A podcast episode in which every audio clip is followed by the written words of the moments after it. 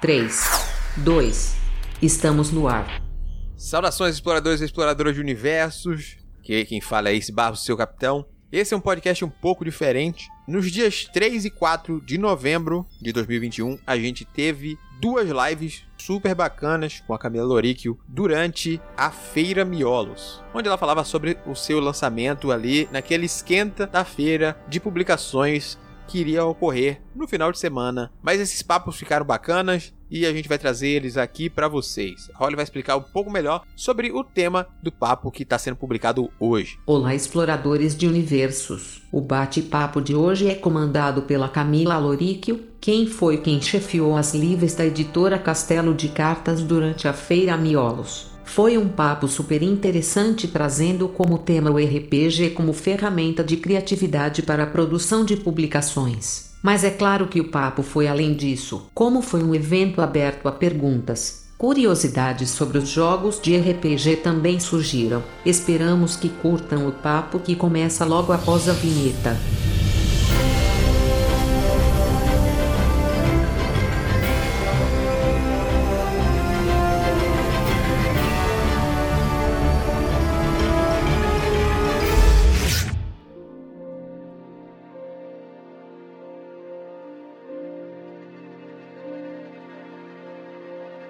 Bom, hoje nosso tema vai passar pelas zines, vai passar por questões impressas e vai passar por processos criativos. E neste caso, vamos centralizar em uma coisa que o jovem Ace gosta muito, que é o RPG. uhum, uhum. Bastante. Estamos aqui com pessoas muito RPGistas nos nossos comentários. RPGistas. RPGista de fato é. é, é, é, quem, é, quem, faz RPG pra postura, né? Eu não sei. Quem, quem joga RPG é o quê? RPGista também. ah, então é, é, sempre um grande mistério se a pessoa tá reprogramando a postura dela ou se ela tá jogando RPG de mesa. Nunca ninguém saberá. É, uhum. De qualquer forma, embora tenhamos muitos RPGistas, pra quem não conhece RPG ou só conhece a parte postural, esse Barros, o que é o RPG? Fale sobre ele, comente. RPG, uma ferramenta lúdica, é um jogo que une a parte de contar histórias em grupo. De forma resumida, seria isso: é um jogo onde amigos e conhecidos ou familiares, quer que seja, juntam-se para contar histórias. Mas não apenas contar uma história, eles vão construir juntos uma história enquanto eles jogam com base em algumas regras que os manuais, seja lá qual for o sistema de regras que ele use, vai oferecer para aquela história ali não seja somente um jogo de imaginação onde tudo seja possível. Então, geralmente uma das pessoas ficará responsável por construir mais sobre o mundo e ambientar aquelas coisas para os outros jogadores fazerem a construção de história a partir da interação deles como personagens daquela história com aquele mundo criado pelo aquele jogador especial que geralmente é chamado de mestre ou mestra, o narrador também depende muito. E eles juntos vão ter essa atividade de construir essa história, seja construindo aos poucos, né, que ele planejou, ou a vivendo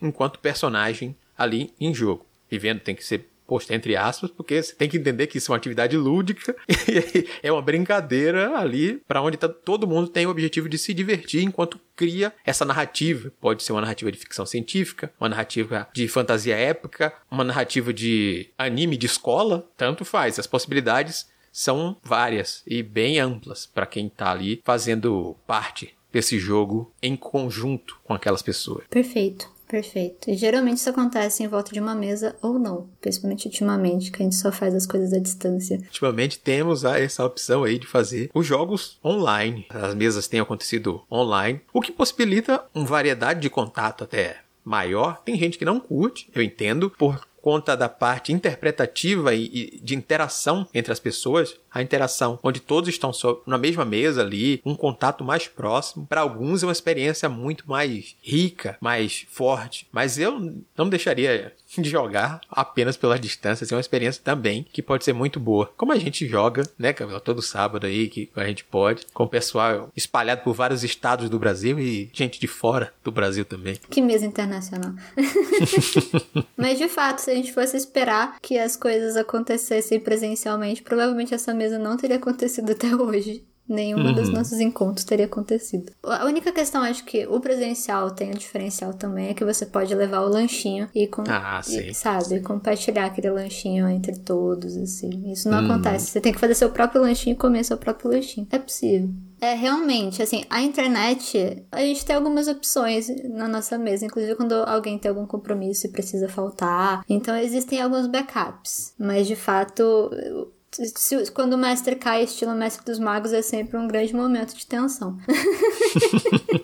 Não, mas essa, essa de faltar uma pessoa por algum compromisso e tudo mais, na presencial também acontece, viu? Na presencial, infelizmente também acontece. Às vezes fica desfalcado o grupo, mas ele fica de lado ali como NPC, sob controle de outro jogador, e a narrativa continua para que a, a, avance aquela história ali, que é o importante da diversão conjunta naquele momento, onde pelo menos parte do grupo conseguiu um tempinho na agenda apertada para se reunir e se divertir. Para progredir ainda. Uhum. E uma coisa que a gente até pensou em trazer um pouco para cá, juntando essa questão do RPG com pensar histórias, né? Porque o RPG ele acaba sendo essa construção coletiva ali, ou seja, uma, envolve questão da construção do, da própria personagem, dependendo alinhavando ela com alguns arquétipos, né? Então você vai tendo, dependendo uhum. do RPG, as classes, você vai ter as raças, você vai poder brincar com algumas coisas que podem modificar a personalidade do seu personagem e isso se amarrado em status, né? Então você vai uhum. tendo um monte de regras que não necessariamente você precisaria usar na hora de criar um personagem para uma história, que não fosse uma história de RPG. Então, uma coisa que a gente pensou na hora de vir bater esse papo aqui na live, é, relacionando essa questão dos processos criativos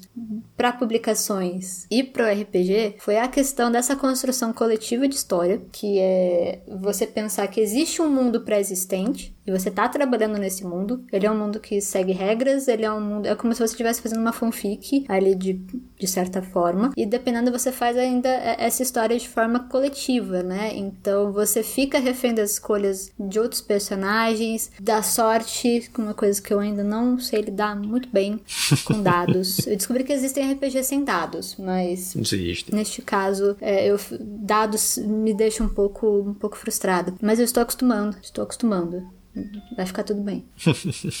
Mas além disso, de ter essa, essa dinâmica que ela muda, né? Quando a gente vai pensar numa construção de uma história que a gente faça em privado, que a gente faça assim fora, deslocada assim de uma construção uhum. coletiva, porque o RPG é sempre quase sempre coletivo, né? Você vai ter um livro-jogo que você pode jogar sozinho, mas a questão do RPG de mesa é essa troca. Uhum. E essa troca ela modifica como a gente pode pensar ou não nas histórias que a gente escreve. O que diferencia muito o livro-jogo jogo para a experiência do RPG é justamente essa liberdade criativa que o, o, RPG vai ter, em que o livro-jogo é um livro interativo, onde você vai interagir com situações pré-estabelecidas por alguém ali naquela narrativa. Já com RPG, você vai reagir enquanto jogador às propostas que o mestre vai ter. Mas assim, o mestre também vai reagir a coisas que você propõe como jogador. Então a criação vai ser muito mais livre e coletiva. Inclusive, dentro dessa questão de usar um mundo de campanha, às vezes alguns jogadores preferem criar um mundo próprio. A gente está tendo a experiência de usar um cenário construído por outras pessoas, com o mundo, o que ambienta, as religiões, como cada pessoa naquele mundo se comporta, como foi a formação de tal reino, como tem várias outras informações para uma construção de mundo feita por terceiros. Mas tem jogadores e mestres que preferem criar do zero a sua ambientação. Então eles podem se inspirar em filmes, em séries, em coisas que eles leram, que eles produziram simplesmente com os anos de consumindo materiais produzidos pelos outros, acabarem criando os seus. E isso é também mais exercícios de criatividade que acabam dando espaço para algumas pessoas transformarem isso em coisas impressas, produtos já além do próprio RPG em si. Como foi o caso do Eduardo Spohr, que é um autor conhecido logo pela sua obra da Batalha do Apocalipse e as obras que circulam esse universo. Esse é um universo que saiu de uma mesa de RPG, mas ele acabava criando esse universo com anjos e demônios e coisas assim que ele pensou no além. Então, dentro da história,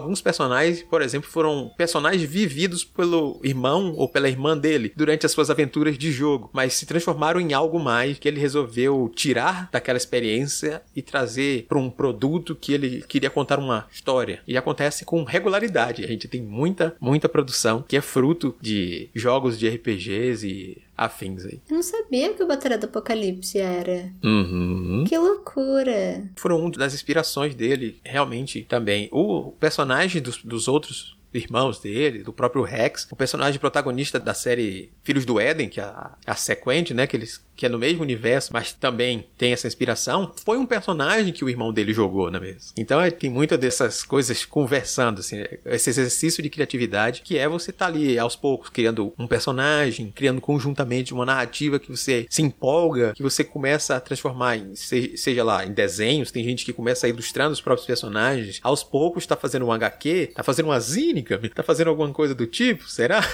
Sobre os, os jogos, ou simplesmente aquilo inspira o exercício de de praticar e aos poucos vão saindo da mente para ir para um papel aquelas histórias. Ele fez um sistema depois também? Isso que o Tini comentou? Ele publicou para RPG o Batalha do Apocalipse, mas ele é baseado na quinta edição do D&D, o livro que saiu depois. Saiu um livro baseado na quinta edição do D&D, que ele joga também bastante. Ele jogou e foi adaptando e saiu realmente de volta pro RPG, aquele livro que se tornou, né, uma coisa maior, a literatura, depois de volta pro RPG e para cada um criar a sua própria história dentro daquele universo. Um ciclo, realmente. São, são loops, assim. Isso que eu acho interessante. A minha experiência com RPG, ela começou muito recentemente, né? Eu não tive muitas oportunidades prévias. Foram, acho que duas vezes só antes de, de jogar com a nossa mesa. E uma questão que eu achava muito, muito peculiar era aquela questão da, da impermanência, sabe? Você pode até gravar, você pode fazer alguma anotação, mas se não, você tem um certo desapego você tem um, uma questão de viver aquele momento e aquele momento passar, sabe? É, é, é ele é uhum. efêmero. A, a, questão do RPG tem um, tem um desapego de personagem, porque ele pode morrer. Você tem um desapego com destino, porque você não controla o que pode acontecer necessariamente naquela sua mesa. Você tá uhum. tá aberto a surpresas, você tá aberto ao caos ali. E quando a gente pensa que tem gente que gosta tanto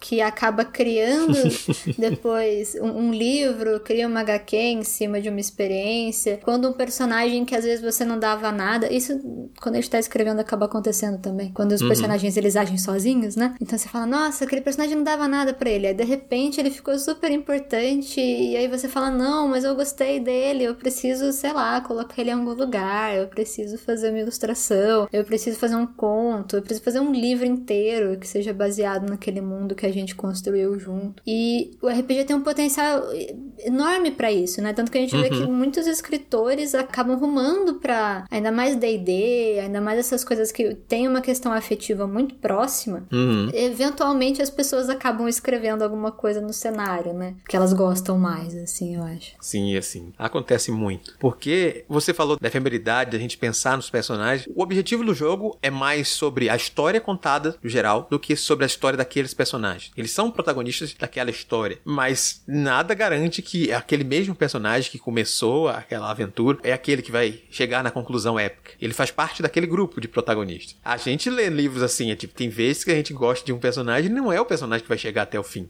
Infelizmente acontece. O, o George Martin, aí falando em personagens morrer, é outro que gosta muito de RPG, a ponto de que também criou, junto com os amigos dele, o Wild Card, a série, é baseada em jogo de RPG também. Aqueles contos criados naquele universo de super-heróis também. For, ele e os amigos dele criaram aquele universo. Depois, de repente, aquele universo entrou pros RPGs também, como o GURPS, o Wild Cards, que é um suplemento de RPG baseado no universo que ele jogava com seus amigos e levou pra literatura e voltou para a mesa e para mão de outras pessoas para vivenciarem também suas próprias aventuras. Então, é muito mais uma construção coletiva sobre o todo do que aquelas histórias individuais. E a gente, usando isso, seja para o que for, como eu disse, criar um HQ, criar um, um conto, criar um próprio romance maior, o próprio universo de RPG, que também é uma possibilidade, a gente pode fazer um impresso que é desde um pequeno folheto tem muitos RPGs de folhetos hoje em dia, tem uma páginazinha dobradinha, um folhetinho. Há um livro de 400 páginas, pensado com várias outras pessoas, ilustradores, artistas, quatro, seis cabeças para pensar no universo coeso. Então, é uma atividade que, por conta dessa liberdade, ela proporciona diversas possibilidades para quem cria. E às vezes eu ficava pensando até quando a gente vai falar de construção de mundo, quando a gente pensa, ah, vou fazer uma história. E às vezes você quer colocá-la no mundo, e você começa a trabalhar aquele naquele mundo que não existe, é uma coisa muito.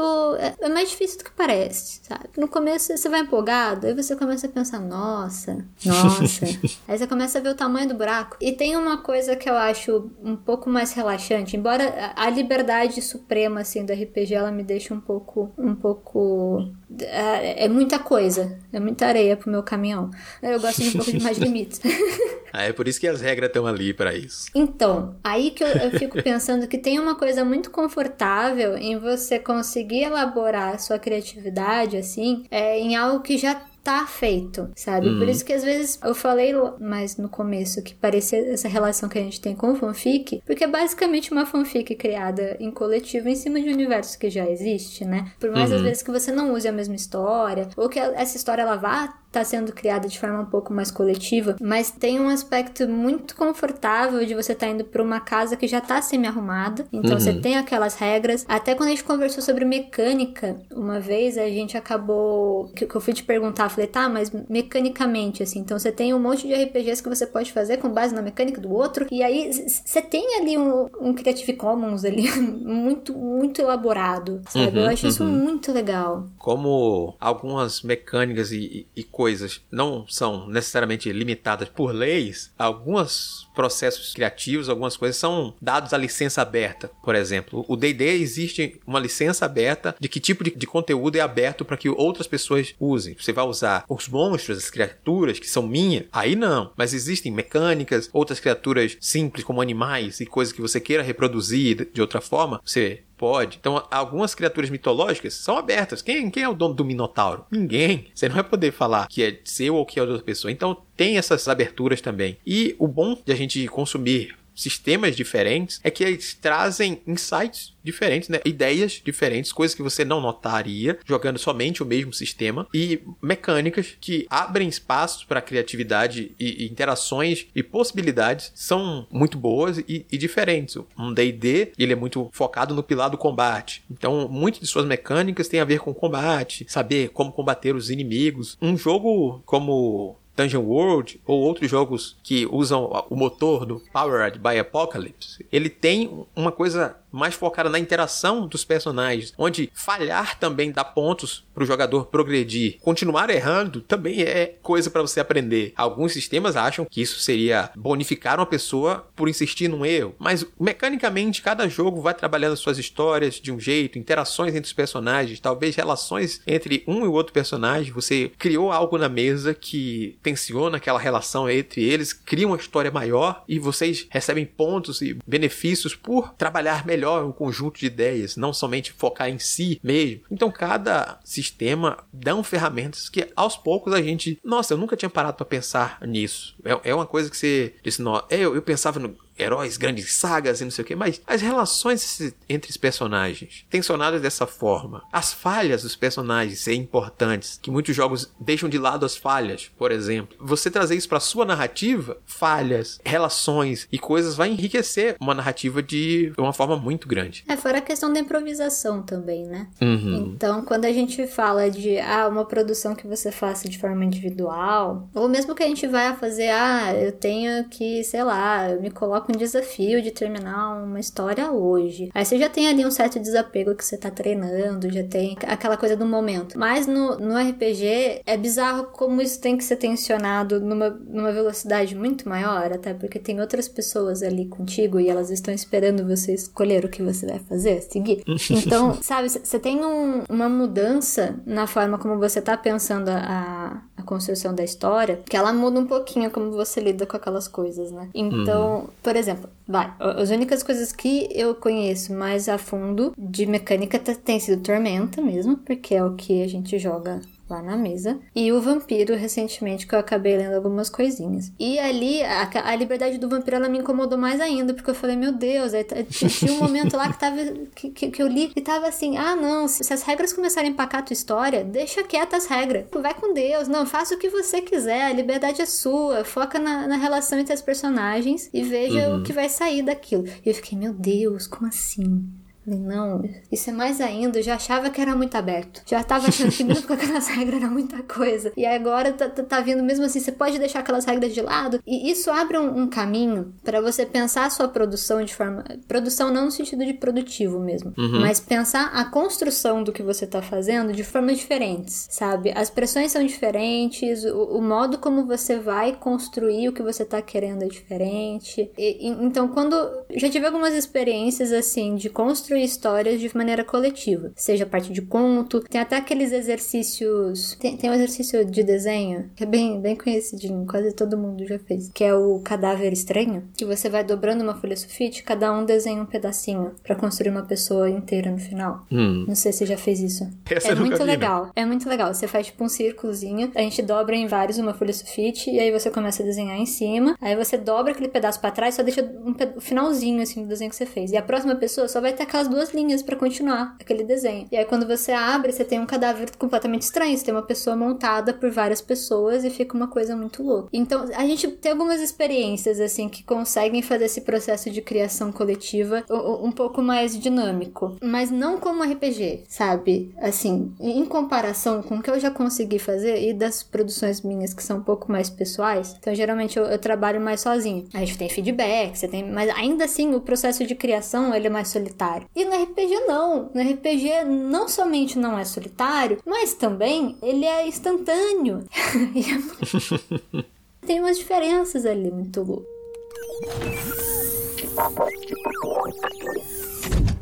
Jefferson mandou uma pergunta legalzinha. É, Jefferson perguntou: vocês acham que os rótulos de caótico e lawful correm risco de criar personagens muito restritos? Essa é uma discussão, Jefferson, que dos últimos anos pra cá, tem pelo menos uns 15 anos, vou, não vou nem dizer que é tão recente. É uma discussão que aos poucos foi se dando mais liberdade. Tem muitos jogos que são da linha de D&D que ainda usam o sistema de tendências, como é chamado em, português. Esse sistema de, de, tendências, eles têm ficado um pouco de lado em relação a, a essa questão da criação para dar mais liberdade aos jogadores, principalmente porque parte dos jogadores, além de pensarem de forma a se restringir, nem sempre seguiam as próprias coisas que criavam. Nesses casos, o personagem que era leal, ele era sempre leal, ele sempre obedecia a lei, ele poderia fugir, poderia fugir em alguns determinados momentos, sim, mas teria consequência? Não teria. Hoje em dia, os jogos fazem isso de forma mais sugestiva, como o próprio Tormenta 20 que a Camila falou que a gente tem jogado, ele tem um sistema, mas ele é tão opcional que nem na própria ficha exatamente vem. Você pode construir uma tendência para dizer, na média, como ele se comporta, mas Hoje temos um, um, caminho a abandonar um pouco isso. Algumas construções de personagens ainda seguem muito esse. Tipo, muito difícil você criar um paladino, que é aquele bastião da moralidade, bons costumes e, e coisas do bem e, e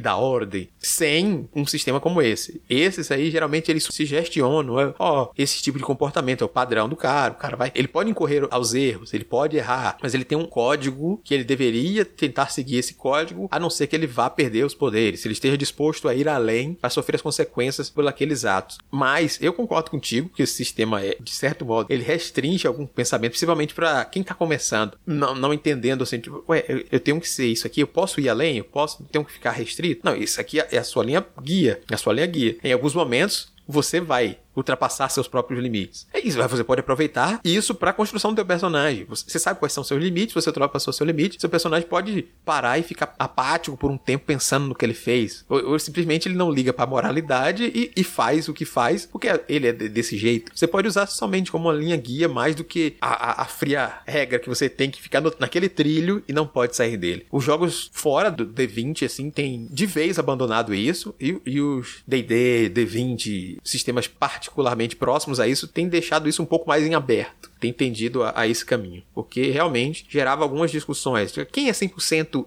isso o tempo todo. Você pode acordar num dia com mau humor e acabar fazendo uma coisa que você nunca faria normalmente. Você tá numa situação de tensão terrível, que você pode ser o cara, o melhor cara do mundo, mas você tá tão puto naquele dia, tá tão ruim que você virou a sua espada por um lado errado com a força descomunal. Você matou um inocente. Você vai E aí, você não faria isso normalmente, mas você fez. E aí, isso pode continuar a narrativa a partir desse ponto. Aí, você fa... não faria isso, você fez. E agora? Você vai fugir? Você vai se entregar para as autoridades? As consequências disso também criam história. É, é aproveitar esses pontos pra gente criar algo mais e além de sair do, daquele formato básico. Ali. Porque tem muito isso de ainda se pensar no RPG, na construção coletiva, como o Dungeon Crawler clássico, que é, é o mais clássico dos RPGs. É entrar nas masmorras, bater nos inimigos, roubar tesouros e sair de lá. Hoje tem outros pontos de vista para trazer para esse tipo de narrativa que também fazem ela ser interessante. Se você quiser jogar isso, tá liberado também. Mas hoje em dia tem muita gente procurando um algo a mais e os próprios sistemas estão pensando e vendo isso. É que muita coisa mudou, né? Assim, você fala. Uhum. Em, em, alguns anos, a, até a questão da pilhagem, se você é um herói você pilha, aí veio algumas, alguns questionamentos quando a gente vai jogar, uhum. né? Uhum. E uma coisa que eu acho interessante é, é que, assim, a, a, questão do RPG como roleplay, eu acho algo muito interessante da gente refletir, porque a gente fica pensando em meu personagem faria isso. Até o fato de, de ser, às vezes, falar na primeira pessoa, ou alguma coisa assim, isso tudo vai mudando um pouco a dinâmica, então, às vezes, você ter é, essas linhas guias, elas podem te ajudar em momentos em que você não sabe como o seu personagem age. Ou às vezes ele não tá tão bem construído. E, e, uma coisa que eu achei legal é que, assim, eu, particularmente, nas minhas produções, eu geralmente não penso muito a fundo nos, meu, nos meus personagens nesse nível, como a RPG uhum. vai pedir. Então, ah, no RPG você tem que pensar status, você tem que pensar quanto de força, você tem que pensar na agilidade, aí você pensa numa história de background lá daquela personagem. Então, todo esse mundo de status que podem te ajudar a pensar em como seu personagem agiria ou não, eu acho que é, é, ele facilita, facilita algumas coisas na hora de você pensar cenários em, que ele agiria de maneiras diferentes ou de maneiras um pouco mais fáceis de decifrar. Então, uhum. é, é, que nem quando eu falo, ah, algumas personagens minhas, nossa, algumas nem tem nome, não faço ideia do nome dela.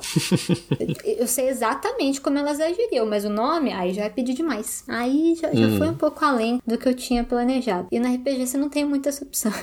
Até porque do nada alguém pode perguntar seu nome. E aí? E aí? E aí você inventa ali alguma coisa. Você, ao mesmo tempo que você tem essas limitações, mesmo as limitações podem dar um pouco mais de jogo, né? Podem uhum. dar um pouquinho mais de. Isso até a gente tava conversando. Às vezes você tem uma personagem que você coloca um status um pouco menos ali para você poder pegar o desafio também de brincar com ela, de colocar ela em cenários diferentes e entender que tipo de consequências você pode encontrar dessas escolhas, né? Uhum. Então, às vezes, dependendo, gente vai ter algumas histórias em que um personagem a gente vai colocar ele ali. Tem alguns escritores que fazem isso. Eu acabo não fazendo muito. Mas de pensar, ah, eu tô pensando um personagem aqui, ele vai estar tá na minha história. É, e você começa a colocar ele em cenários diferentes na sua cabeça ou fazendo contos para conseguir entender como ele age. É a partir desse feedback que você vai ter da sua escrita, você consegue colocar ele na tua história. E o RPG meio que faz isso você querendo ou não, né? Porque as coisas elas acontecem e acontecem ainda numa criação coletiva. Então você tem feedbacks de outras pessoas sobre o que tá acontecendo com o seu personagem naquele momento. Você vai ter pontos de vista que são diversos e podem ajudar nessa, na construção desse personagem que você inventou. A dinâmica é muito diferente. É quase como se você tivesse uma ferramenta de brainstorming que você se diverte no processo também ali, né? Uhum, uhum. Quando você foi falando da, das fichas, por exemplo, eu lembro de alguns autores falando que chegam a ponto de, mesmo que nunca vão usar esse tipo de coisa, fazer a ficha do personagem. Tem gente que faz somente um histórico quem ele é, quem é o background, de onde ele veio, mas tem gente que, que cria até a, a parte dos status, uma coisa que só pra se guiar só pra ele mesmo. Ninguém nunca vai ver aquilo no luz do dia, mas ele cria aquilo. E a parte da criação coletiva, como você citou, é, é muito boa também, porque tem horas que a gente vai tomar uma atitude e, e outra pessoa fala, não, por tudo que ela fez até agora, eu não acho que ela faria isso não. Aí você para e faz,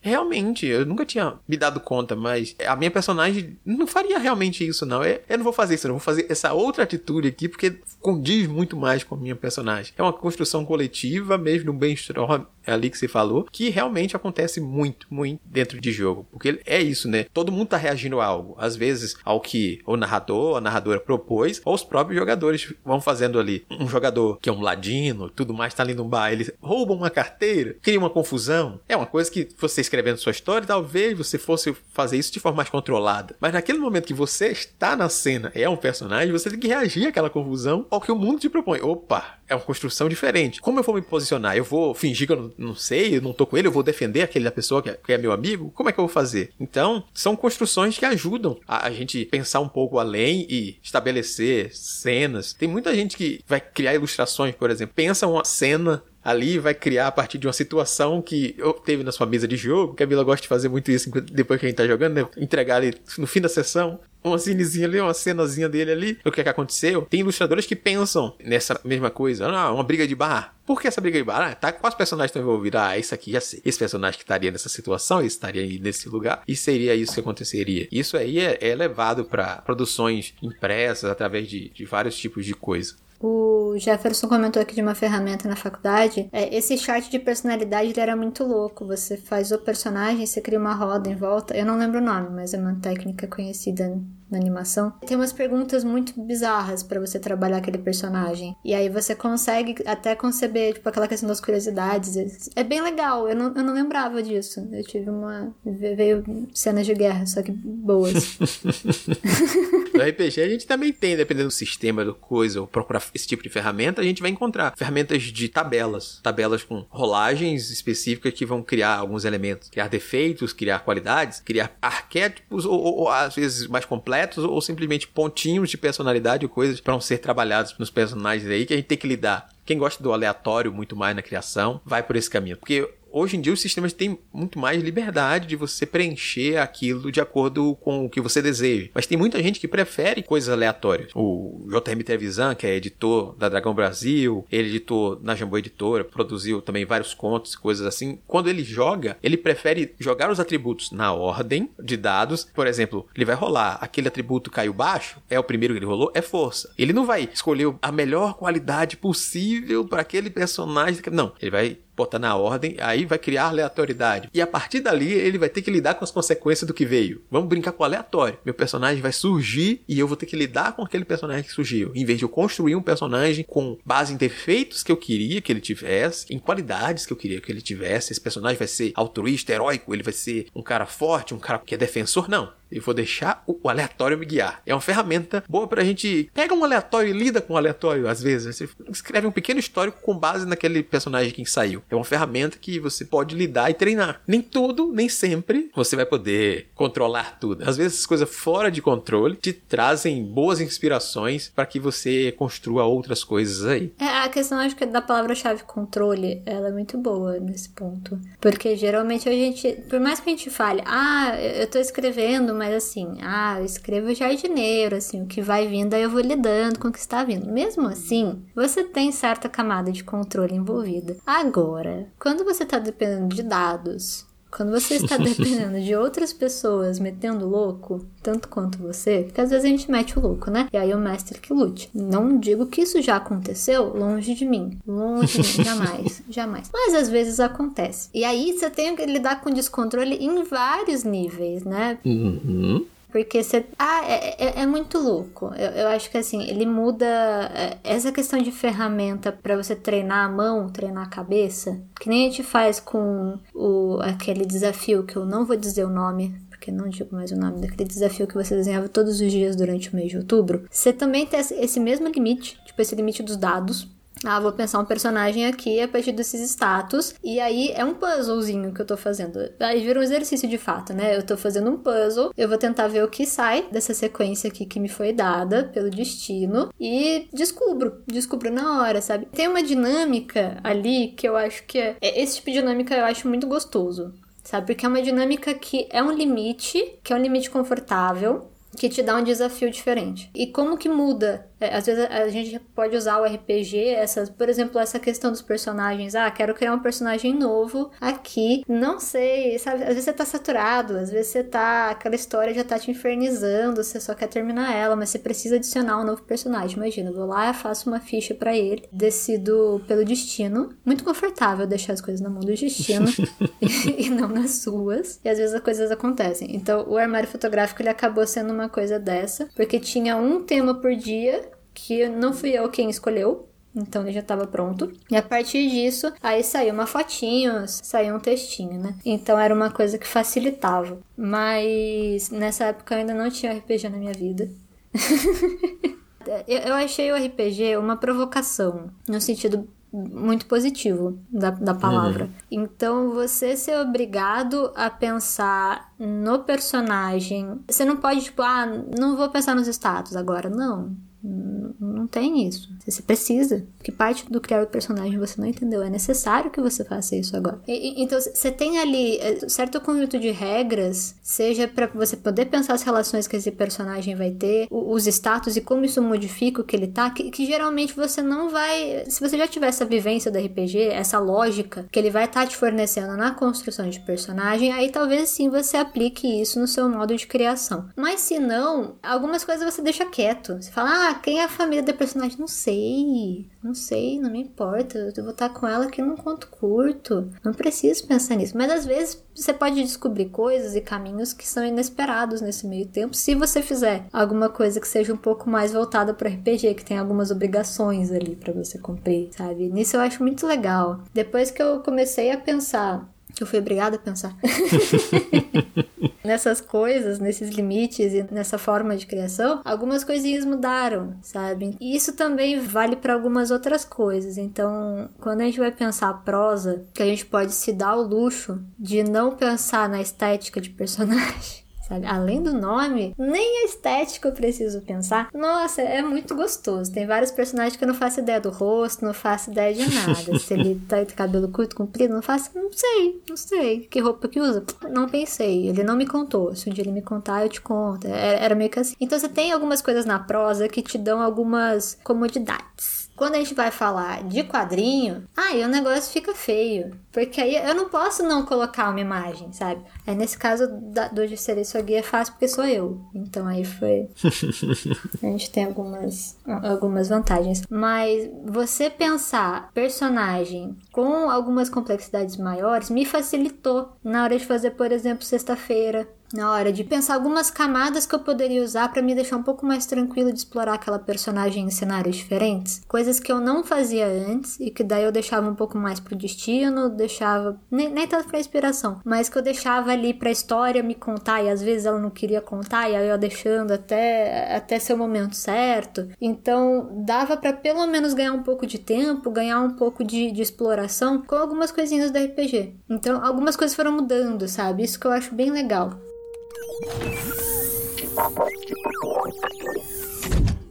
A Paty perguntou uma coisa.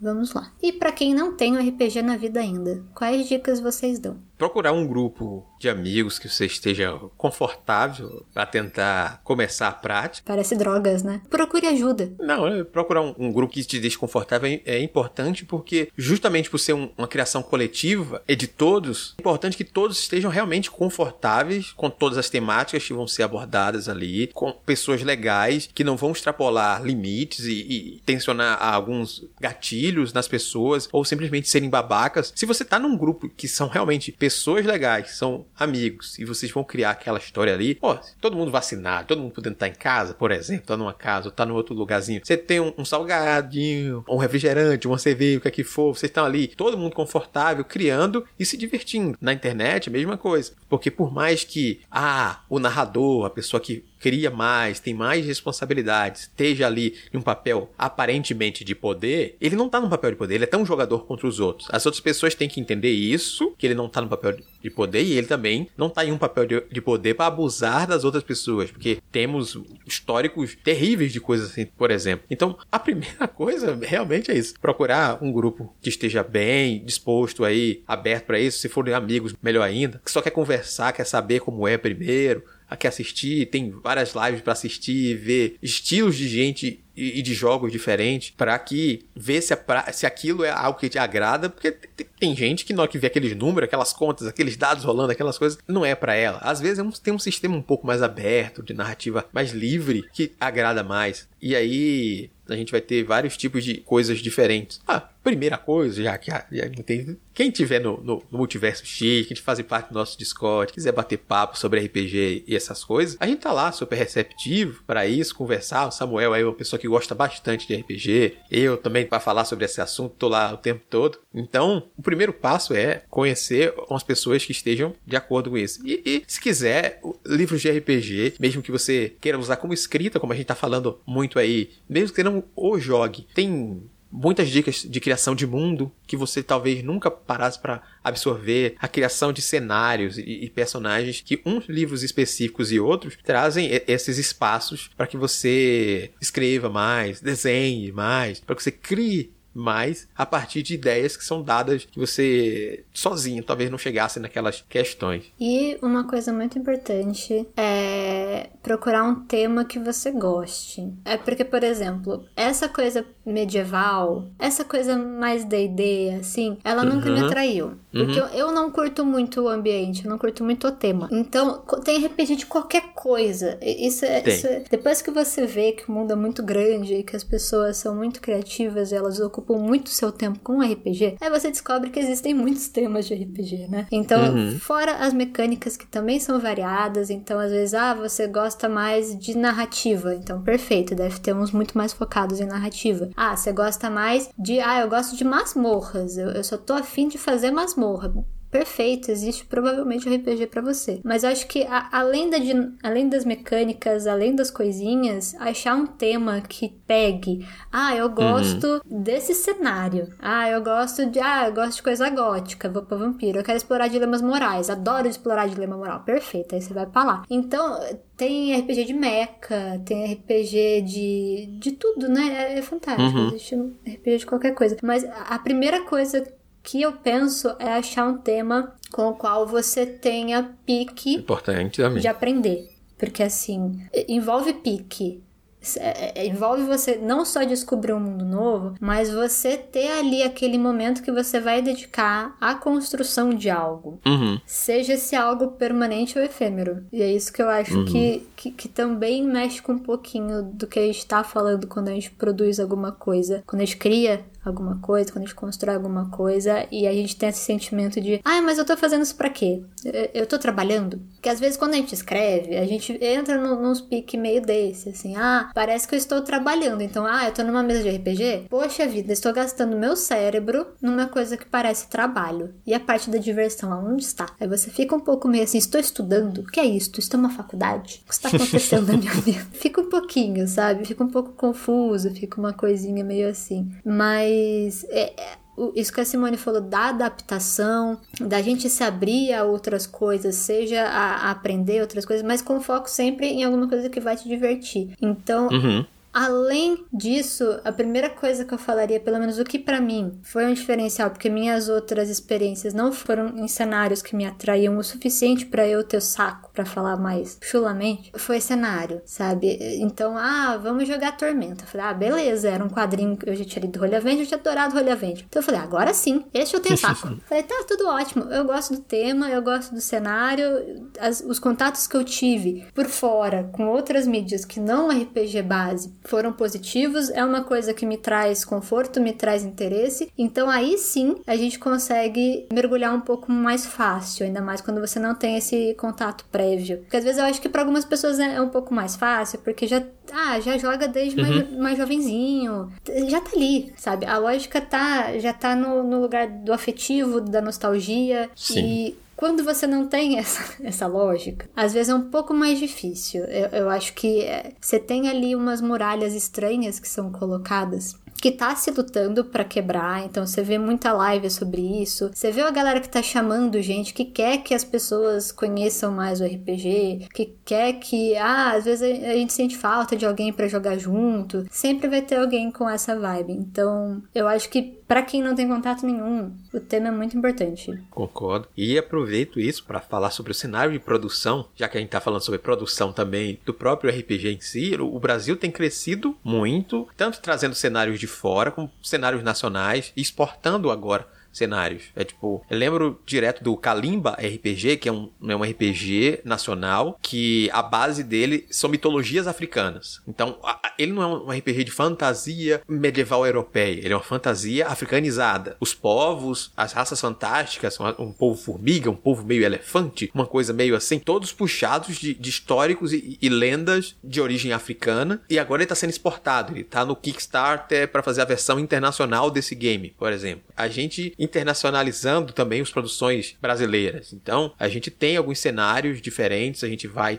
sempre trazer coisas de fora, porque é comum que lá fora se produza mais, porque ele tem anos a mais de experiência e, e, e de liberdade com a temática. Aqui a gente teve um, um preconceito e, e, também polêmicas que envolveram durante anos o, RPG, a prática aí, algumas religiões, inclusive, é, caçando o RPG, tratando ele como, uma, como algo muito ruim. E então a gente tem agora uma expansão maior, várias editoras pequenas trazendo alguns outros cenários, trouxeram o, o Glitter Hearts, que é um, um, RPG um pouco mais aberto, narrativista também, que ele é com Powered by Apocalypse também. É sobre garotas mágicas e, e coisas do tipo, de transformação, sabe? Ele tem uma coisa de assumir uma outra forma. Ele, então você tem a sua forma base, como uma adolescente que vive numa escola, vivendo aquela rotina de, de adolescente adolescente escolar de anime e tem uma forma heróica que, é que você vai salvar a cidade, por exemplo. Então, essa coisa da temática é muito importante para encontrar aquilo em que você se encaixe melhor. Tem um BR, né? Que é o Karyu Densetsu, que tem mecha também. O Karyu Densetsu tem. Ele, ele é bem de anime, então ele tem várias coisas assim do tipo de, de, de luta. Ele, ele é focado em shonen, então ele tem muito coisa de, do espírito shonen da luta e tudo mais. Que é um negócio legal, que é você buscar um mundo no qual você gostaria de jogar, sabe? Eu acho uhum. que quando a gente vai pensar é, nas coisas que a gente gosta de ler, então, ah, geralmente a gente escreve o que a gente gosta de ler. Isso também vai valer quando a gente for pensar um RPG que a gente vai querer jogar para se divertir e também para ter aquele desafio ali da criação até certo ponto. Então, você pensar um universo com o qual você gostaria de interagir com mais liberdade, às vezes muita liberdade, mas com liberdade, que é o RPG, é, pode ser aquele ponto-chave, assim, para você conseguir aproveitar a tua experiência de uma maneira um pouco mais plena. Uhum. Karyu Densetsu tem um livro de contos baseado nesse universo aí, com vários autores diferentes, trazendo essa experiência. O próprio Tormenta tem várias criações que vão estar lá. Você vai achar quadrinhos pra caramba, vão achar cinco romances, três livros de contos, um foi lançado recentemente, até algumas produções em vista. Então, ele é um universo com diversas possibilidades. Ele não é mais somente um RPG. Então, se você quer assistir lives oficiais, tem várias lives de RPG oficiais com convidados coisas do tipo. Ele vai para uma produção de criatividade além da própria RPG em si. A gente vê reflexo disso nos financiamentos coletivos. Os maiores financiamentos coletivos do país têm alguma ligação com RPG hoje em dia. Tormenta bateu recorde de, de mais de milhão. Depois a gente teve o financiamento coletivo de um jogo digital do Selbit, que era baseado no universo de RPG que ele criou lá, o Calamidade, e hoje é um dos RPGs também com o maior público que tem. Ele bateu recordes mundiais de público assistindo uma live de RPG, que era de atores lá do, do Critical Role, que é uma, uma live de RPG famosíssima em inglês. É tipo, você tem um RPG aqui, uma coisa que bater recordes mundiais de público assistindo, é, é é importantíssimo. O, o Nerdcast RPG também foi outro recordista aí com 8 milhões e meio arrecadado que a partir desse podcast de RPG, essa história que todo mundo já ouviu, vai dar origem a um quadrinho, a dois livros, a um livro-jogo e mais. Então, tipo, o RPG transcende aquilo somente o seu jogo, né? Essa criação coletiva, autores diferentes. Aí você tem gente que não participou do jogo, mas transformou essa história em, quadrinho. Foi o Fábio Yabu, pegou essa história, fez o quadrinho com arte do Fred Rubin. Vai ser um, um quadrinho preto e branco com algumas outras cores, assim um verde, um amarelo que vai aparecer de vez em quando na história. É uma história de mitos de Cthulhu, então ela é uma história de terror. E aí vai também aquela coisa da temática que a gente tava falando. Se você prefere história de terror, tem RPGs de terror e horror que atendem o que você fala. Se você quer ser garota mágica, cheia de glitter, brilhando, salvando a cidade com seus amigos, você pode também. Então você vai encontrar aquilo que, que mais te agrada. E, e essa liberdade é, é, boa nesse processo. O Muco comentou aqui que o RPG de Avatar é PBTA. Eu não sei o que é PBTA. É Powered by Apocalypse. Ah, também. Fantástico. Eu não sou íntima dele ainda. é a sigla pro, pro Power Red by Apocalypse, é PBTA. Ah, então fantástico. O RPG de Avatar aí também foi financiamento coletivo lá fora. Você usar esse universo conhecido de uma série de TV para sua mesa e você que vivenciar suas próprias aventuras com o seu dobrador ou, ou durante esse período das séries ou, ou, um período anterior. Talvez você, uma pessoa da mesa seja o avatar de uma outra época anterior que não aparece nas séries e ficar brincando com esse tipo de situações também. Aquela coisa que conversa com a questão da fanfic que você falou lá atrás. É tipo, vou gosto tanto de Avatar, vamos jogar aqui e eu vou criar coletivamente essa fanfic que a gente vivencia aqui dentro desse universo. Com algumas limitações que às vezes as mecânicas dão, porque às vezes ah, você só tá criando, às vezes você não tem essa limitação de, de, de mundo que a mecânica consegue te fornecer muito bem nesse ponto, sabe? E, e, às vezes eu até penso que, por exemplo, ah, se eu tô criando esse, essa fanfic minha dentro de um universo já bem estabelecido e as mecânicas me ajudam a não me perder, eu acho isso muito legal, sabe? Seja como, ah, tô começando a pensar a criação de mundo, tô começando a, a, a querer trabalhar com isso, tô, ah, vou fazer alguma coisa que eu possa. É, tem até esses RPGs de folheto e tudo mais, é, é sempre muito simples, né? Sempre uma coisa uhum. quase caseira. E, e, essa questão do caseiro, que é uma coisa que é fácil de você espalhar, que tem essa coisa meio. meio zine, sabe? Que é meio. Uhum. meio do povão, assim, sabe? Eu posso. É, eu aprendo rápido, eu espalho rápido. É uma coisa quase ativista ali, sabe? Eu acho isso tão legal. Isso tira uma elitização ou essa coisa do, de ser muito complicado, de ser muito difícil, e, e, e traz para uma coisa viável, sabe? Então é possível você treinar esse desapego que a gente tem com as nossas criações é possível você usar as ferramentas para facilitar suas criações. É, assim, você tem coisinhas ali que, beleza, você também tá se divertindo, mas se a sua intenção é criação, talvez aquilo te dê algumas consequências, efeitos colaterais positivos ali também, sabe?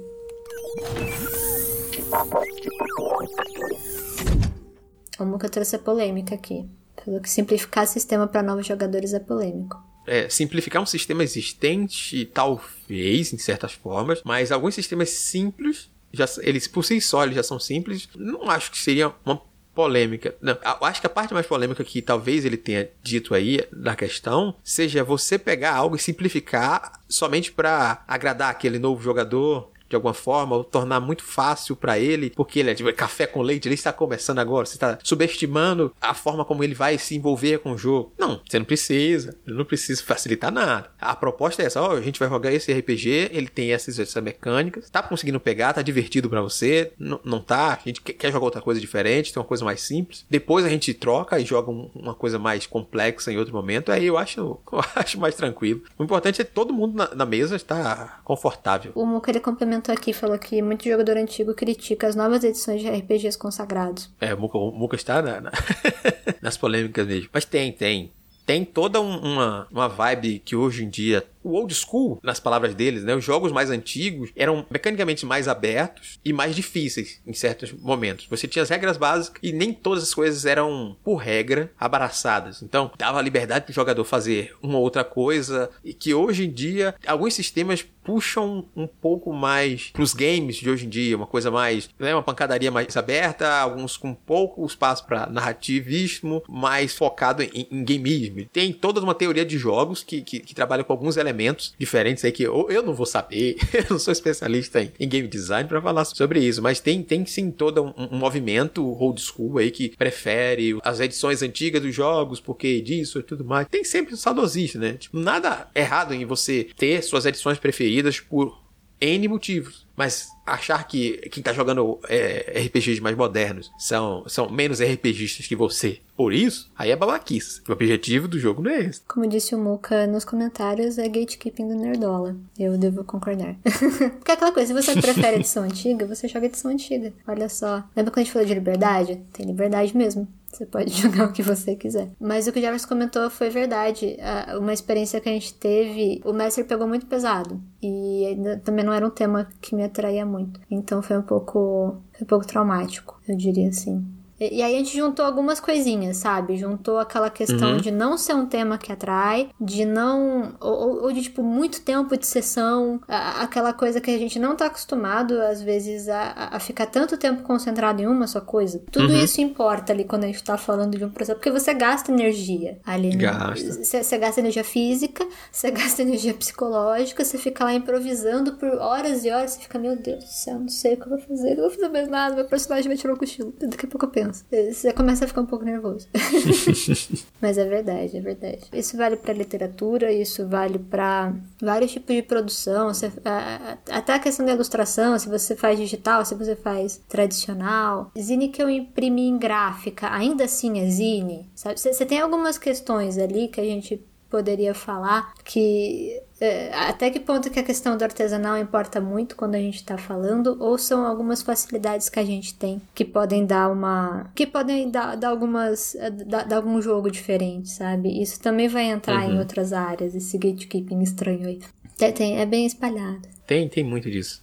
Tem muito jogo indie também de RPGs, sites que estão cheios de gente fazendo experimentações, jogos mais simples, outros jogos com mecânicas diferentes, misturas de mecânicas que para uma galera que tá muito focada no D&D, por exemplo, é o maior jogo, é o jogo mais conhecido entre os RPGs do mundo. Tem gente que é bem caxias como tipo, RPG é aquilo. Não, não existe isso de RPG é essa experiência. E aí a gente vai ter outros jogos com, com experiências diferentes e, propostas diferentes que estão aí para divertir as pessoas tanto quanto o, jogo mais tradicional de todos. Então, é mais o que te agrada e o que você está disposto a experienciar, experimentar, conjuntamente todo mundo criar uma história, do que a, a, somente o, o, próprio gosto, às vezes. É, e tem, tem uma grande questão que a gente volta para a criação coletiva. Tem muita gente que vai para a mesa pensando em si, no seu personagem, nas histórias que ele vai vivenciar, esquecendo que o coletivo é o, é o importante. As histórias não é sobre o seu personagem. Seu personagem pode morrer nesta sessão e na próxima você tá com outro e você vai se divertir junto com seus amigos tanto quanto antes. Então, é, é sobre o coletivo, é sobre as histórias que vão ser contadas. Que volta para aquilo que a gente estava falando sobre o desapego e o objetivo da sessão já ser coletivo. Uhum. Né? Então, você tem que estar tá com o outro ali pensando. E eu acho que isso muda como você pensa as suas próprias histórias. Quando você vai sentar para escrever alguma coisa sozinho,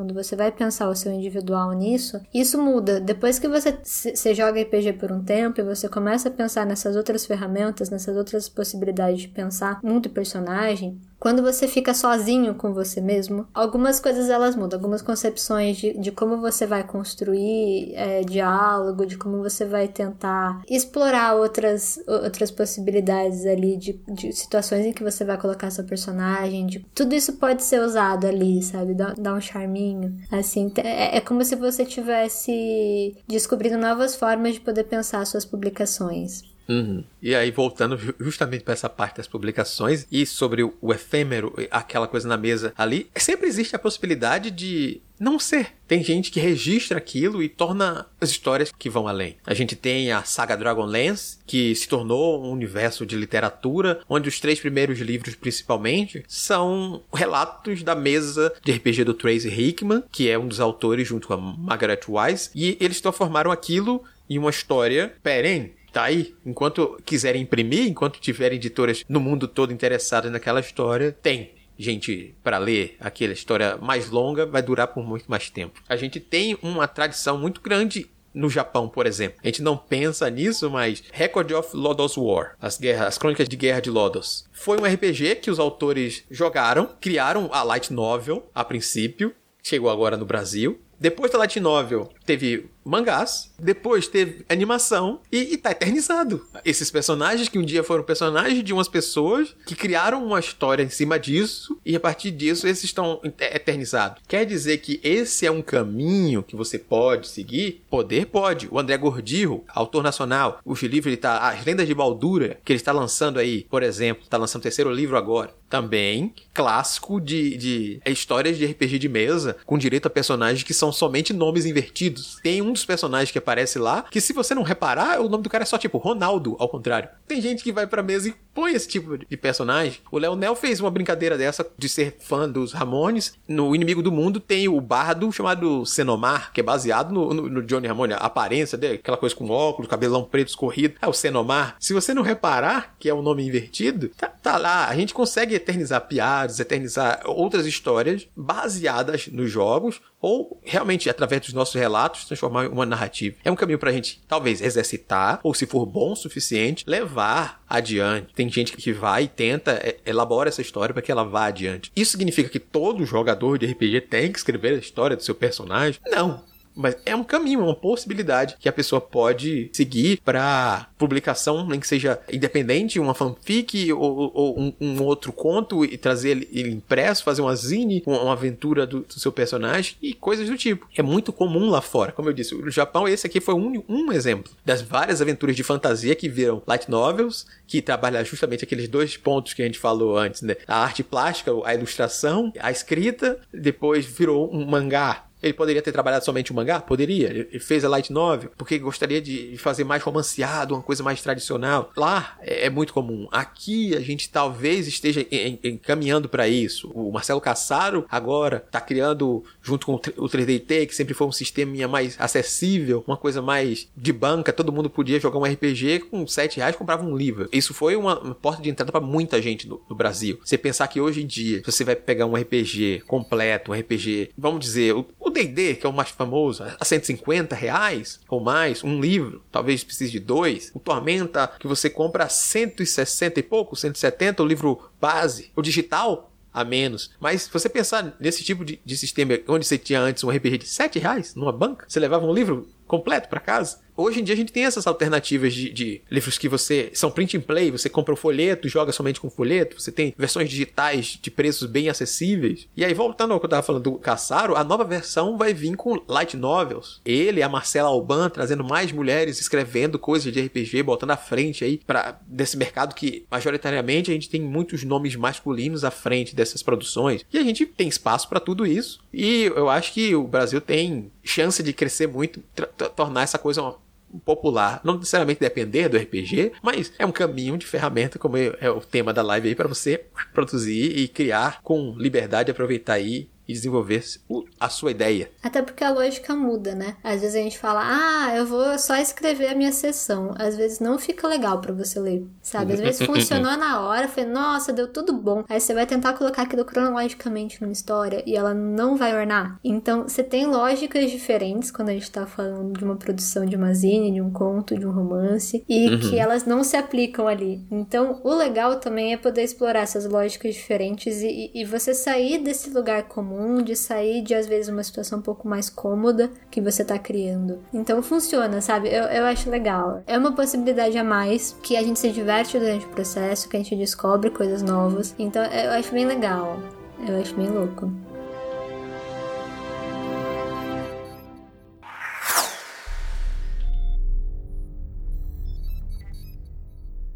E é isso. Se você curtiu esse bate-papo, quiser outras conversas como essa, ou quiser interagir, falar um pouco mais sobre esses temas, é só seguir as indicações da Holly e entrar em contato conosco. Bom, vem com a Holly. Você tem várias opções. A primeira delas é enviar um e-mail para contato@multiversox.com.br, não esquecendo de identificar a razão do contato no assunto. Se preferir, pode comentar diretamente na postagem no site multiversox.com.br através do Discos ou do Facebook, ou no YouTube, se está nos escutando nele. Além disso, pode seguir nas redes sociais e marcar a gente. Estamos como arroba multiversox em todas elas. Ademais, as nossas arrobas individuais estão na descrição do post. E claro, o mais especial, vem fazer parte da nossa comunidade no Discord, bater um papo com a tripulação, participar das nossas leituras coletivas e, quem sabe, até gravar com a gente. Não marque bobeira e confia na role que se brilha. A feira acabou, mas ainda dá para entrar na lojinha e conferir os produtos que a Camila preparou para esse final de ano. Olá, pessoas! Aquele vizinho maroto da lojinha da Castelo de Cartas. Mesmo que a Miolo já tenha passado, a gente lembra que a lojinha ainda está aberta lá em castelodecartas.minestore.com.br. Os dois lançamentos ainda estão no ar, tanto a Zine Hoje Serei Sua Guia quanto a mini coleção Borgiana de Zines. Tá tudo bonitinho, esperando por vocês e tudo vai sempre embalado com muito carinho. Então dê uma passadinha lá, tem frete super econômico e tudo muito bonitinho, apenas aguardando vossas lindas pessoas. E é isso. Nós ficamos por aqui e nos encontramos na próxima transmissão. Tchau, tchau.